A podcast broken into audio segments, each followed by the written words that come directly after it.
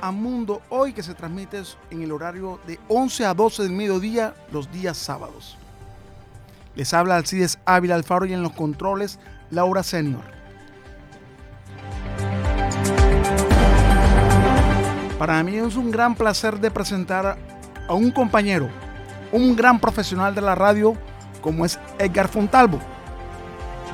Más de 30 años en los medios, en El Heraldo, La Libertad y en una importante cadena radial en Colombia. Desde hoy nos estará acompañando en Mundo Hoy. Gracias, Edgar, por estar con nosotros en Mundo Hoy.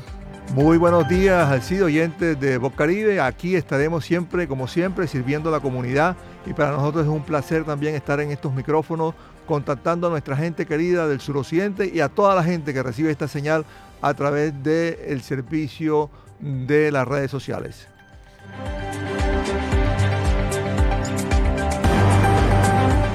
Esta es una nueva etapa de Mundo Hoy a través de Bocaribe Radio 89.6.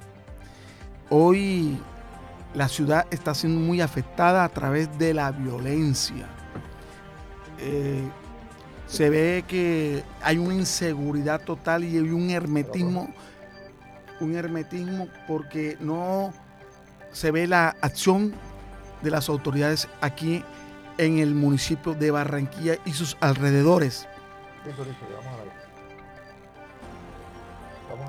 La última masacre que ocurrió en fue en el barrio Villanueva. Y con esta masacre ya se suben seis durante los últimos diez meses en la capital del Atlántico y en la área metropolitana. Tenemos en contacto a un, al profesor politólogo Luis Trejo, que muy gentilmente ha aceptado nuestra invitación a Mundo Hoy para analizar este tema, como he dicho, ha acorralado a la ciudadanía en general, no solamente en Barranquilla, Edgar. Sí, señor, la situación está muy complicada por las extorsiones, por los asesinatos, en fin, los robos. La situación es bastante complicada. Profesor Luis Trejo, que es politólogo eh, y además docente de la Universidad del Norte, investigador. Profe, muy buenos días, bienvenido a Mundo Hoy de Bocaribe. ¿Qué análisis hacen desde la academia de esta situación que estamos viviendo en Barranquilla? Bienvenido. Bueno, tenemos problemas ahí. Hola, hola, hola. Ahí nos escucha, profe, ahí le escuchamos, ahí le escuchamos, profe, adelante. Profesor, ahí le estamos escuchando, adelante. Bueno, tenemos, eh, esto es normal en la radio, que siempre nosotros tenemos inconvenientes de, de, comunicación, pero la situación de la ciudad es muy, muy difícil, Edgar. Mira, Barranquilla, Cartagena, Santa Marta han ocupado los primeros lugares de violencia solamente ha sido superado por la ciudad de Cali en el año 2022 con respecto a la violencia. O sea, son índices alarmantes y que la, la, ciudadanía ya se encuentra atemorizada por salir ya a comer en cualquier sitio o una pizzería o en un, establecimiento de la ciudad de Barranquilla. Y mejor han optado por estar en sus casas y pedir los domicilios. Bueno, profe, ahora sí nos escucha, profe. Profesor Luis Trejo. Sí, ahora los escucho, los escucho bien, los escucho bien. Profesor, eh, ¿qué análisis podemos eh, hacer desde la academia de esta situación que se está viviendo en Barranquilla y en las principales ciudades de, la región Caribe, con base en sus investigaciones, porque son eh, trabajos que se han venido realizando y ustedes conocen desde la academia la situación que se está viviendo? Bueno, lo primero es que el fenómeno de inseguridad hay que elevarlo más allá de las fronteras de Barranquilla y hay que verlo en clave metropolitana. Esto es un problema que está afectando a distintos municipios de este ente territorial. Y en la práctica lo que estamos evidenciando es una competencia criminal entre distintas organizaciones ilegales, en este caso son tres las más grandes, que se están disputando el control de territorios con el fin de poder administrar las rentas ilegales que se desarrollan en esos territorios, entiéndase microtráfico, eh, pagadiarios, gota a gota, y predar rentas legales por medio de la extorsión. Eso es lo que está pasando hoy en la ciudad y tenemos una administración que lastimosamente durante mucho tiempo minimizó el problema y lo subvaloró y ahora que esto ha hecho metástasis está desbordada por la criminalidad. Cartagena y Santa Marta cerraron con, en el año 2022 con unas cifras alarmantes en homicidios y solamente fue superada por la ciudad de Cali. Los pachenques... Sí, sí, sí, siga. No, lo, lo, que tú dices llama mucho la atención porque son ciudades que tradicionalmente habían mantenido unos niveles de violencia muy bajos y que por su proyección turística también la criminalidad se había cuidado mucho de eh, elevar el nivel de violencia que utilizaba, pero en el caso de Santa Marta hay una situación similar a la de Barranquilla, allá hay dos grupos peleándose el control no solo de la zona rural, sino de, también de la zona urbana, que son las AGC y las autodefensas conquistadores de la sierra, antiguos pachencas. En el caso de Cartagena, lo que hay es una violencia mucho más selectiva porque la ciudad sí es controlada, especialmente el puerto, por las AGC, y lo que están haciendo es tratar de eh, eliminar a posibles competidores que han llegado desde afuera del territorio a disputarle la hegemonía en el mismo. Y aquí en la ciudad de Barranquilla la pelea del clan del Golfo con los costeños costeños y rastrojos costeños. Sí, señor. Profesor, entonces... Son tres organizaciones. Sí, eh, con el análisis que usted está haciendo, eh, eh, las soluciones que plantean las autoridades de recompensa y, el reforzamiento del el pie de fuerza de la, de la fuerza pública, eso va mucho más allá de eso, ¿no? El problema es más estructural hay que, hay que entender que no va a haber una medida mágica que resuelva el problema en el corto plazo, ¿no? Porque esto ya es de una magnitud que sobrepasa la actual capacidad institucional. Y por lo general lo que hacen las administraciones es tomar medidas que atacan los efectos de la violencia, pero no sus orígenes, ¿no? Buscando disminuir la percepción de inseguridad que hay en los ciudadanos. En este caso sí, hay unas medidas que se toman de manera reactiva, como ya lo sabemos siempre, las recompensas, prohibición del parrillero hombre, eh, aumento en el pie de fuerza, más policías, más cámaras, pero eso ha demostrado que es insuficiente en el mediano y largo plazo. Eso puede, puede atenuar en un par de semanas la, la situación de inseguridad, pero después se reactiva. Y aquí lo que necesitamos son esfuerzos en clave metropolitana pensándonos esto a largo plazo, ¿no? O sea, una política de seguridad que no se agote en diciembre cuando termine esta administración, sino que continúe con la próxima, entendiendo que necesitamos apoyo desde el nivel central, porque hay que meter en la discusión al IMPEC, desde las cárceles se sigue delinquiendo, eh, las cárceles no están cumpliendo el rol socializador, pero también tendríamos que hablar con los operadores de justicia, no solo para atacar lo que está sucediendo en la actualidad, sino para reforzar y ampliar sus capacidades y también entonces cuáles serían, digamos, las falencias que está teniendo la policía y que necesita para seguir eh, cumpliendo con su labor y también la administración que está haciendo en clave de prevención del delito, ¿no? el, tema social es muy importante en algunos territorios porque está claramente delimitado en unos polígonos eh, cuáles son los puntos, por lo menos en el caso de Barranquilla, eh, donde más homicidios se cometen y donde más se extorsiona. Profesor, y, y, perdone, profesor, y siempre el ciudadano común y corriente le, le, dice a uno, pero siempre hay reformas, siempre se anuncian cambios, se anuncian reformas, pero en la práctica esto no, no, se ven los resultados de tantas, tantas reformas que se hacen. Es que al final nuevamente el debate tiene que girar en torno para qué las reformas, ¿no? Y entonces si son reformas que lo único que van a hacer es atacar los efectos de la violencia en caso, en clave de hagamos más cárceles, hagamos más CAI, eso nunca va a acabar la criminalidad. O sea, lo que nos toca es hacer eso, pero también prevenir, ¿no? Y la prevención va mucho en clave de oferta institucional, de educación, de oportunidades de trabajo formal, especialmente a jóvenes de ciertos sectores particulares de la ciudad. Si eso no se conjuga, vamos a estar como una especie de bicicleta estática, ¿no? En la cual por más que pedalees, nunca te vas a mover del mismo sitio. Muchas gracias al profesor Luis Trejos, es politólogo, profesor de la Universidad del Norte, además es investigador. Profesor, estaremos aquí en los micrófonos de Bocaribe siempre contactándolo para tener sus opiniones desde la academia, que es muy importante para aportar en estos debates. Muy amable por su participación en la mañana de hoy en Mundo Hoy. siempre a la orden. Un saludo a toda la audiencia de Bucaribe. Bueno, lo dice el, el profesor, el politólogo Luis Trejo.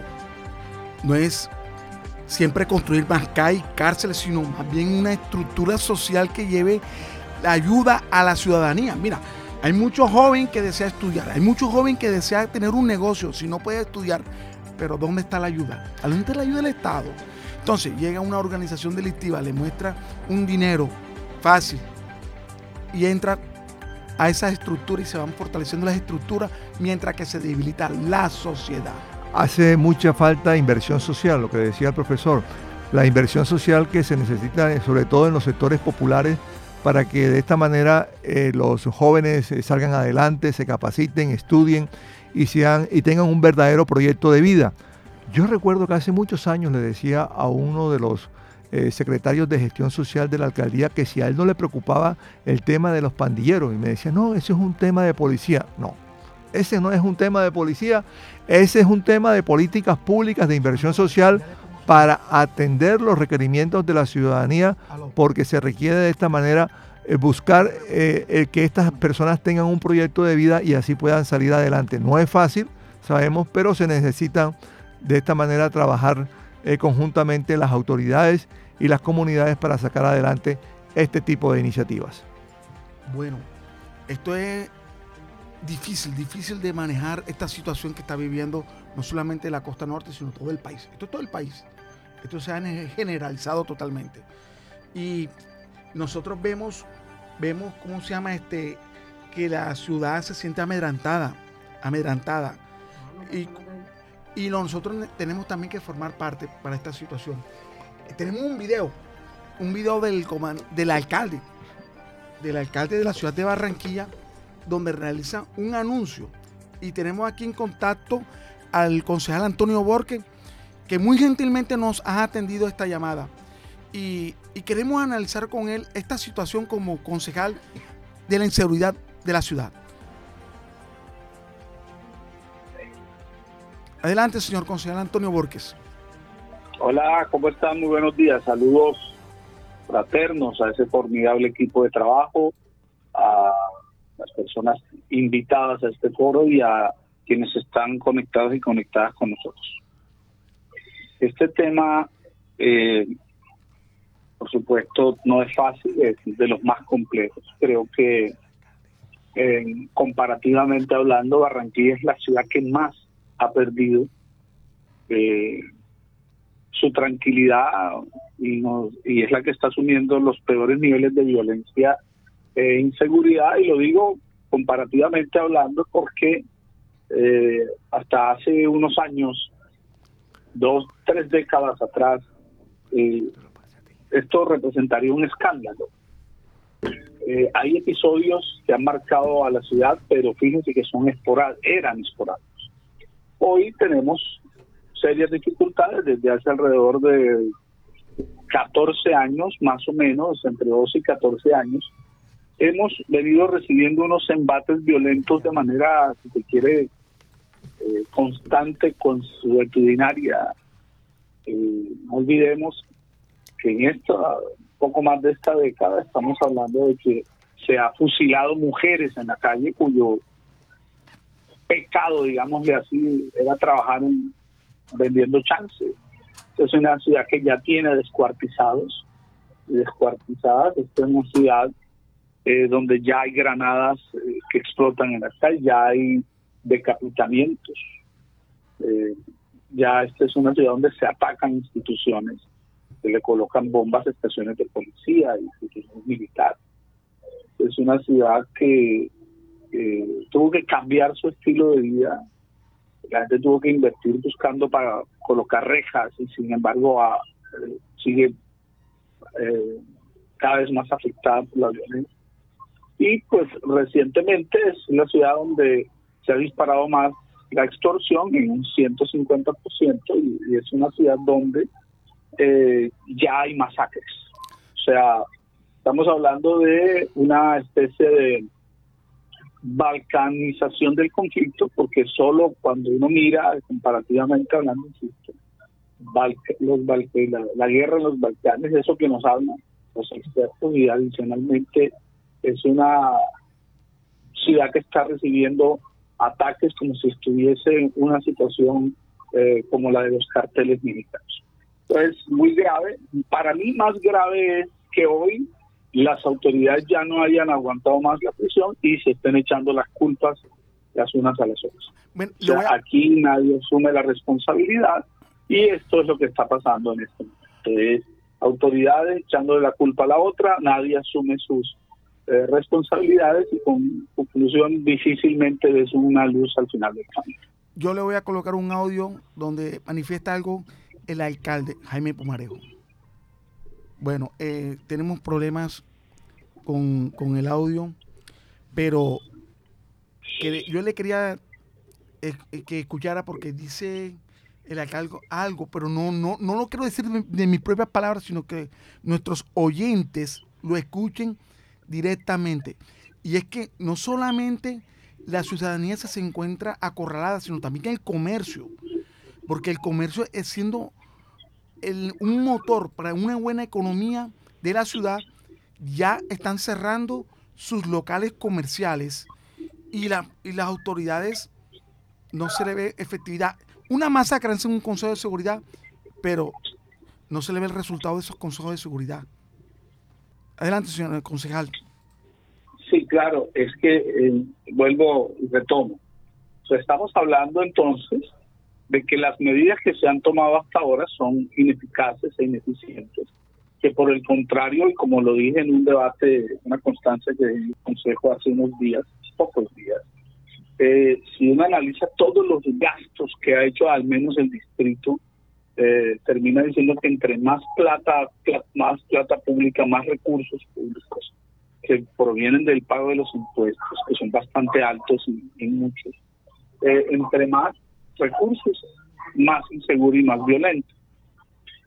y estamos hablando entonces de la urgente necesidad de en vista de que aquí hay una afectación generalizada y no ya no hay sectores que estén exentos incluso difícilmente hay un estrato que no reciba el embate de la violencia de una otra manera fíjese que ya incluso la criminalidad llega a sectores altos eh, en términos de la estratificación eh, hablando en esos términos estamos mirando cómo incluso en zonas donde nunca se habían presentado estas expresiones de violencia, se están dando. Eh, se afecta ya el comercio, incluso superficies comerciales que supone eran como una especie de, sitio de tranquilidad de, la gente, ya está ocurriendo. Es decir, y que vamos en un detrimento cada vez más fuerte, más profundo. Y ahí es donde nosotros, cuando vemos esto, cuando analizamos, el deterioro eh, constante, ascendente cuando estamos tocando ya casi fondo, digamos, cuando hemos perdido casi toda la característica como ciudad tranquila, apacible, de paz.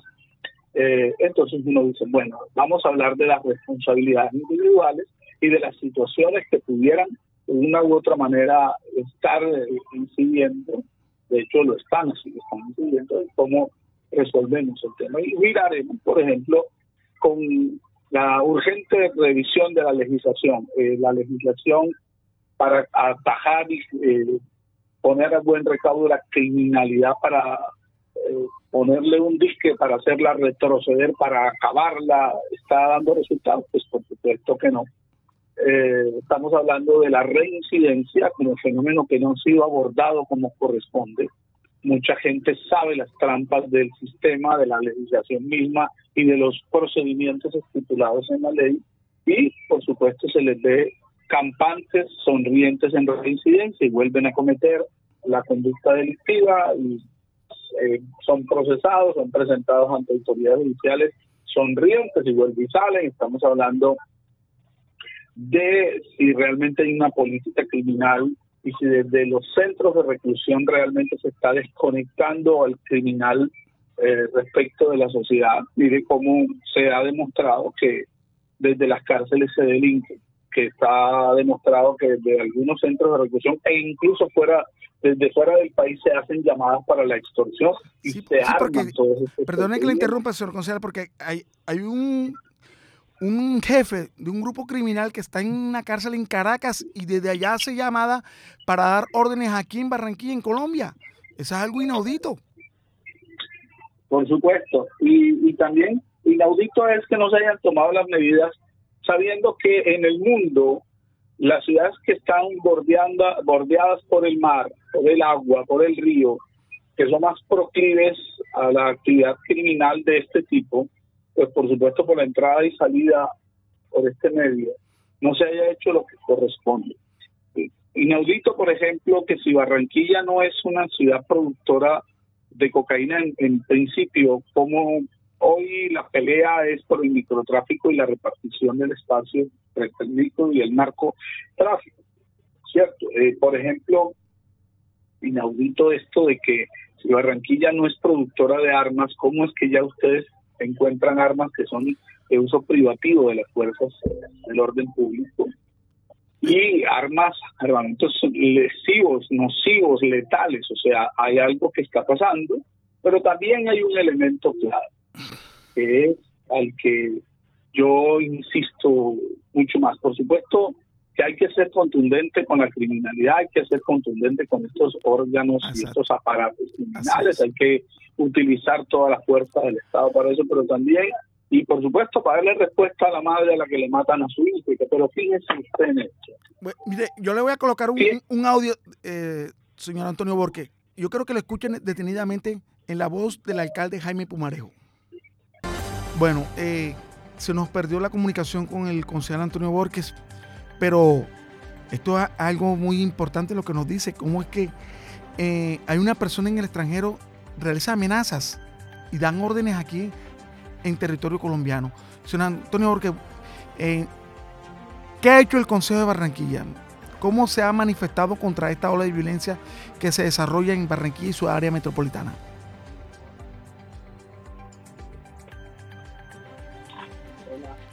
Señor Antonio. Señor Antonio Borken.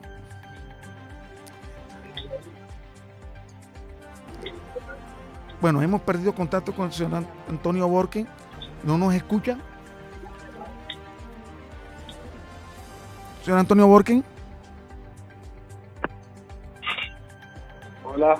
Sí, señor Antonio, eh, señor concejal, eh, que le decía que, que ha hecho el Consejo de Barranquilla con respecto al alcalde. Siempre se hace, como ya nos respondió el Consejo de Seguridad, pero sigue lo mismo.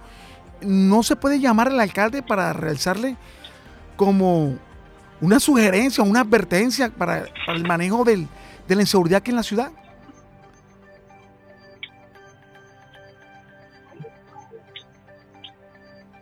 Bueno, tenemos problemas con el, con el señor Antonio Borges, el concejal de Barranquilla. Y lo que vemos nosotros es que la violencia, los grupos han acorralado a la sociedad. Han acorralado totalmente a la sociedad aquí en la ciudad de Barranquilla. no solamente Barranquilla, Santa Marta y Cartagena. Eh, la violencia se ha incrementado totalmente. El comercio se ha visto afectado. Y nosotros, como ciudadanos, tenemos temor de salir en las horas de la noche, distraernos o ir a un lugar para poder nosotros disfrutar con nuestra familia. ¿Por qué? Porque tenemos el temor que de pronto nosotros seamos víctimas de la violencia. Tenemos aquí la declaración de la Digna, que es la jefe, la directora de Asocentro, aquí en la ciudad de Barranquilla. Este tema ya no es solamente el resorte comercial, es una afectación a toda la ciudadanía y no solamente de Barranquilla, sino su área metropolitana. En el centro, eh, prepondera mucho el flagelo de la extorsión. Eh, por temporadas bajas es como una ola. Cuando se ven acciones muy eh, contundentes de las autoridades, eh, pareciera ser que se dispersa o se dejan de hacer tantas, pero vuelven. O sea, en los últimos 10 años hemos vivido esa situación de esa forma. El tema de hurtos ha bajado sustancialmente aunque cada año tratan de hacer o dan un golpe a nivel bancario de algún establecimiento. Pero ya lo que tiene que ver con el cosquilleo, eh, que es lo que el diario, eh, en el centro hemos visto que se ha reducido precisamente por eh, la insistencia que hacemos de, con la, sobre la presencia de la Policía Metropolitana de Barranquilla y de la disposición que ellos tienen del personal para que esté allá, de las rondas que hagan los que hace el ejército también. Pero em, este refuerzo no es permanente y es una de las cosas que siempre pedimos al distrito eh, como jefe de policía para que se tenga en cuenta que el centro son 280 manzanas e incluye su área de influencia comercial como es el caso de Barranquillita y Boliche que son 180 hectáreas y que para el número de cuadrantes actual obviamente se da la necesidad de que se cuente con más policías. Eh, lo que se quiere es que cada vez eh, este tema...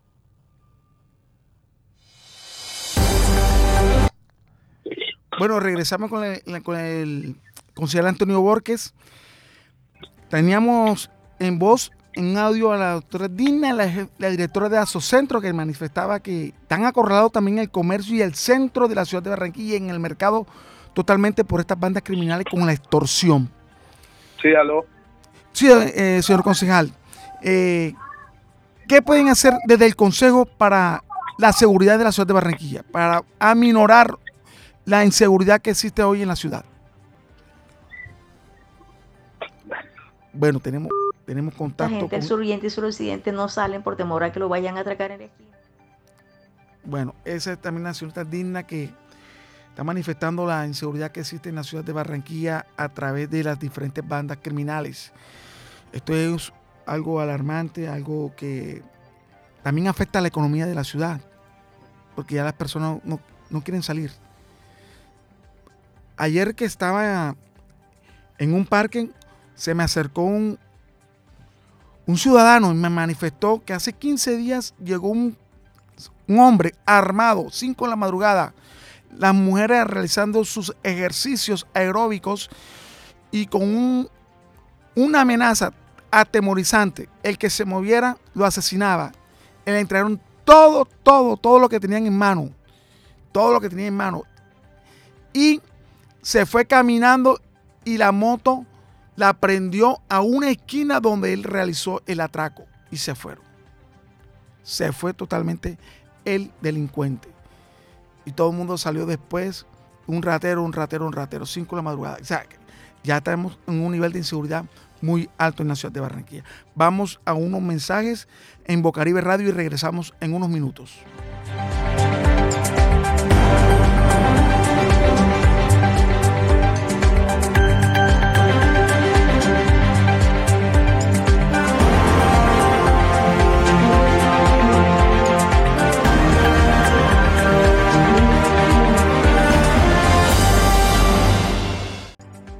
A Mundo hoy a través de Bocaribe Radio 89.6, emisora comunitaria de la ciudad de Barranquilla. Tenemos otro invitado, el señor Arturo García, es personero de Barranquilla y experto en seguridad. Bienvenido, señor Arturo, a Mundo hoy. un cordial saludo a toda la audiencia de Voz Radio, a todo el equipo de trabajo. Lamentablemente no es un tema de ahora, preocupante que la misma autoridad municipal haya dicho que se trataba en el caso de La Loma y Villanueva de una masacre anunciada. Eso nos indica a nosotros que junto con la información que obviamente ha venido circulando de esa realidad que hemos observado durante el año anterior y este, en donde tenemos ya 10 masacres colectivas, esta de la Loma la más grande en cuanto a víctimas y números de, desde hace muchos años pero nosotros venimos en el departamento del Atlántico y en la ciudad de Barranquilla aumentando exponencialmente las cifras en materia de, algo fundamental que es el derecho a la vida. Hemos llegado a unos niveles, que si sumamos nosotros los antecedentes en cuanto a, a los últimos cinco años al menos en el departamento del Atlántico, saltamos en el año 2020 de 531 muertes violentas a 739 en el 2021 y a 761 en el 2022. Igual ha acontecido con Barranquilla, donde eh, eh, ha venido pasando del de 2020 con 305 muertes violentas a 382 y a 385 el año anterior. Las cifras de este año eh, tampoco son favorables. Nosotros tenemos en estos momentos, en comparación con el año anterior, En el caso de, de Barranquilla, 88 muertes violentas en lo que va corrido de estos dos meses y y veintipico días. Igualmente está sucediendo en Soledad. Soledad pasamos de tener en el, en el trimestre del primer trimestre del año 2022 58 muertes violentas a 82 en estos momentos. Tenemos 18 durante este mes de marzo. De tal manera pues que eh, eh, esta es una situación que nos toca enfrentar en su verdadero nombre, no podemos llamarnos ocultamiento.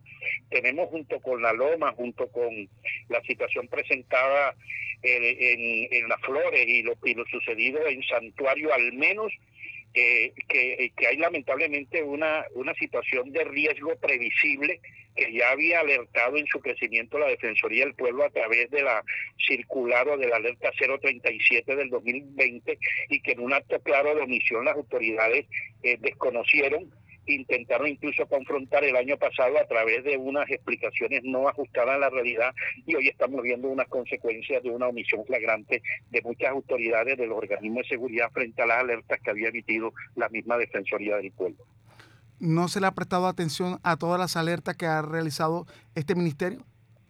Pues las alertas del año 2020 eran contundentes, establecían uno, unas áreas específicas, unos grupos, cómo iban creciendo y por eso lo que le estoy comentando en cuanto a las cifras, aquí nosotros no podemos de pronto comparar incluso el hurto de un camión de valores por 800 mil millones de pesos o el de unos celulares que nos arrebaten en medio del peligro de arrebatar la vida, estamos hablando de la vida misma y este es un tema que nosotros estamos enfrentando en el Atlántico eh, ya hace mucho tiempo, somos una herencia lamentable de la contracultura que se apoderó de esta región desde hace unas cuatro décadas, la influencia mafiosa del narcotráfico de la bonanza marimbera trastocó culturalmente, trastocó las costumbres, destruyó la identidad familiar, destruyó eh, eh, ese tejido social que significaba el, el barranquillero solidario, trabajador, pacífico, convivente, a pesar de que teníamos situaciones de violencia, lo que tuvimos en los años 80, inclusive con los carteles de la costa, hoy en día son ramificaciones incluso están sobreviviendo, que llegaron incluso a retomar el Atlántico en medio de la pandemia del año 2020, grupos y actores violentos del antiguo paramilitarismo y de las mafias del narcotráfico que habían sido extraditados, llegaron a la región del Caribe nuevamente y a Barranquilla a retomar eh, en los territorios e incluso son los actores directos de que muchos de nuestros jóvenes en la barriada hayan sido manipulados dentro de un proceso organizacional de reclutamiento violento alrededor de delitos que afectan a nuestras mismas comunidades, pero que fundamentalmente son actores violentos de tercer nivel, como el caso de los costeños, rastrojos costeños que obedecen en los niveles de liderazgo a elementos que estuvieron bajo el mando de, de estructuras paramilitares hace 15 años atrás y que incluso han retomado puntos estratégicos del Departamento del Atlántico y del área metropolitana de Barranquilla. La violencia que se desarrolla aquí en la ciudad de Barranquilla y su área metropolitana es a través del microtráfico. Eso siempre se ha hablado, siempre se ha denunciado y las autoridades, y lo repito, la pregunta, porque se la hemos hecho a todos nuestros invitados en el programa de hoy, ¿qué ha hecho la autoridad? ¿Qué ha hecho la policía para contrarrestar todos estos órganos, organismos delincuenciales que a todo el mundo lo conoce y sus nombres, pero se ve que se ha incrementado la violencia. No, en la, Barranquilla, incluso el Atlántico, está tomado literalmente por, por los carteles de la droga que, que han visto que a raíz de la interdicción marítima internacional, el negocio local le es más rentable pero el problema que nosotros tenemos no solamente el tema de los carteles de la droga, que cada día nos reclutan y nos inutilizan niños, niñas, adolescentes y que los incorporan en estas organizaciones delincuenciales, que los ponen a delinquir. Hoy, hoy antes, antes jóvenes de nuestro estrato eh, uno y dos iban a otros barrios y, y, hurtaban. Eso es una historia que no se puede conocer. No, hoy en día nos estamos robando, atacando y asesinando en las mismas comunidades. ¿Quiénes están extorsionando? la misma, los mismos amigos de la infancia que jugaban de trapo y dominó en la esquina. Ellos son hoy desde las cárceles y desde los mismos barrios que están extorsionando y amenazando, incluso asesinando a sus amigos de la infancia porque vieron que de la noche a la mañana obtuvieron una pensión, etcétera.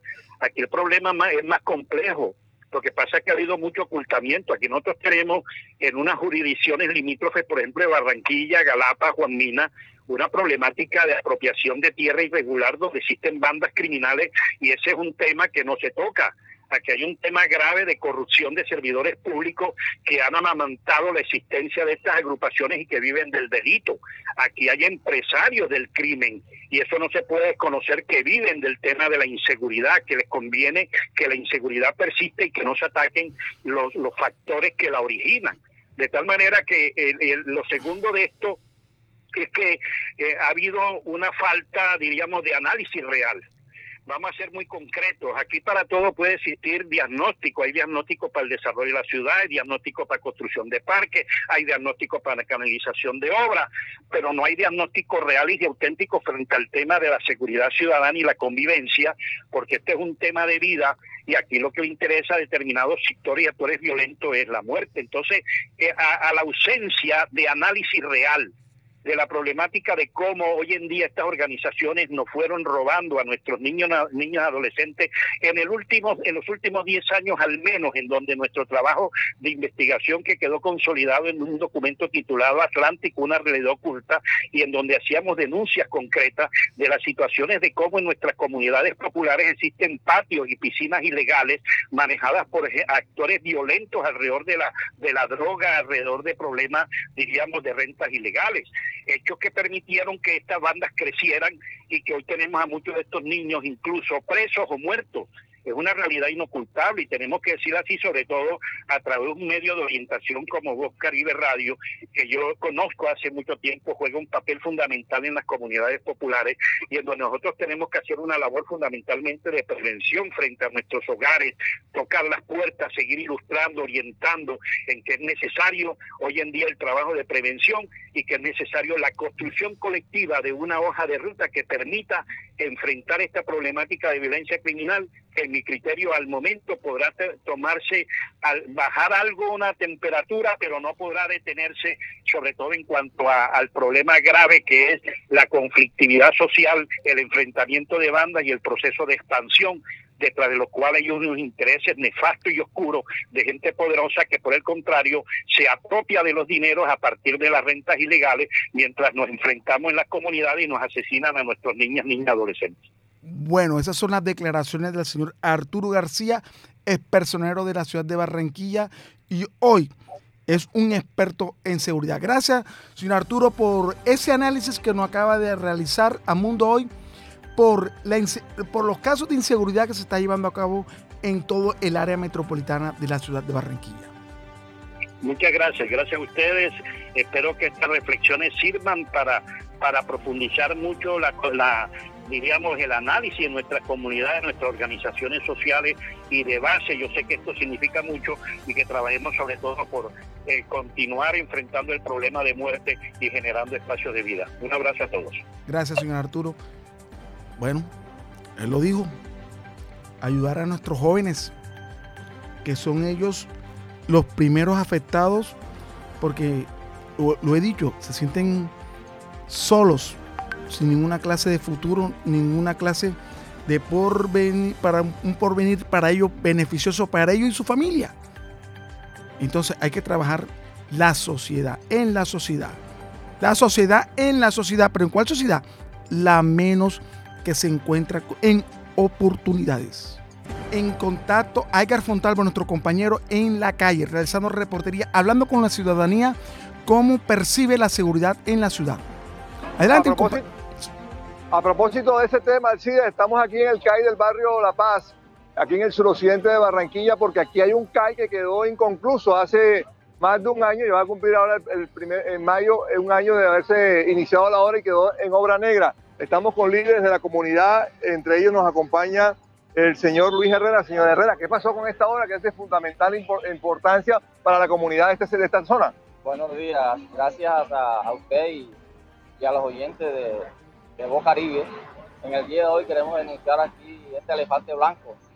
Va a cumplir exactamente ya ahora en el mes de mayo un año que iniciaron una obra. Aquí había un CAI con todas las de la ley, con su calabozo, con baño y todo.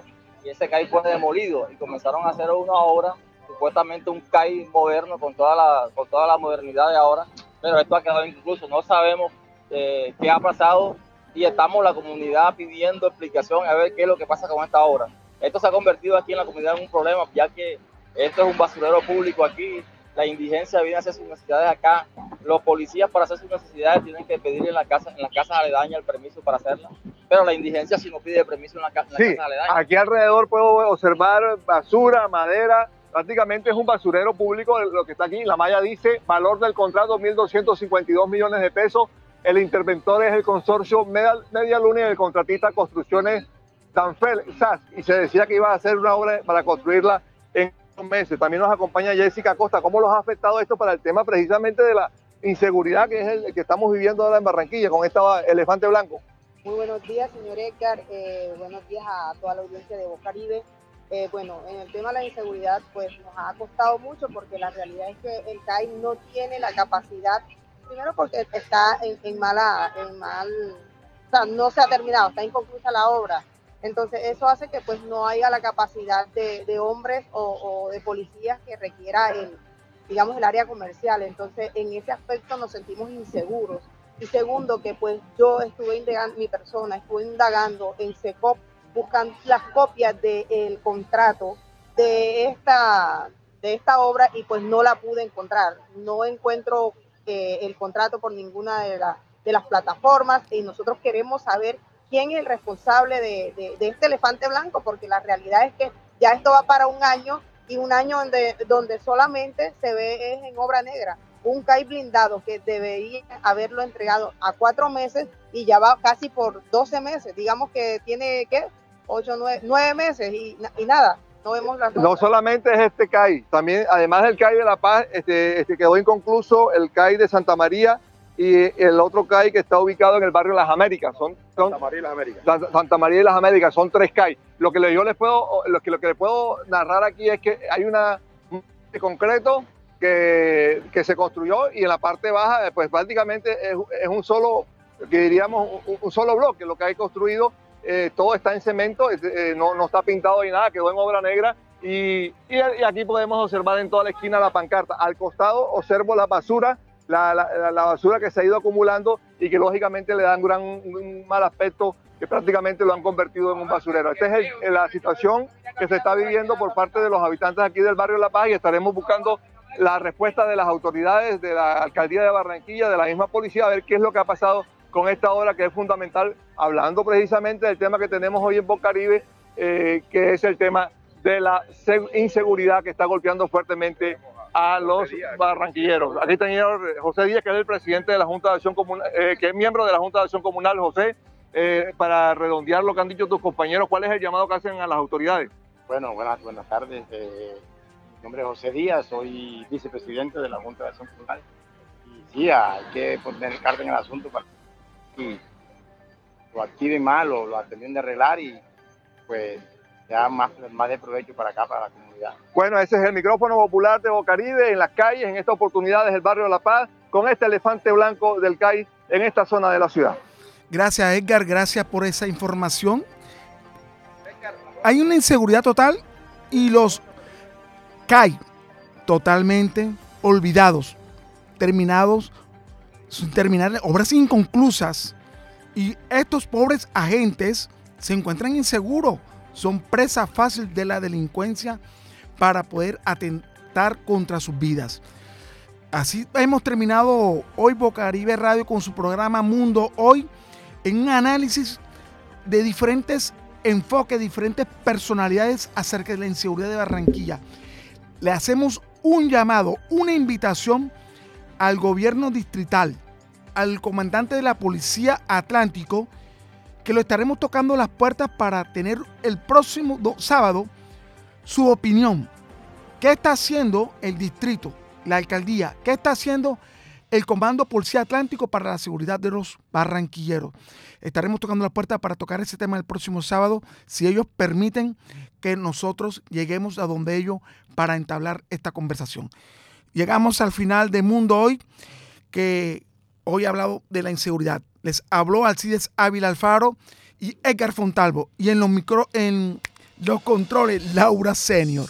Yo les bendiga y los esperamos el próximo sábado.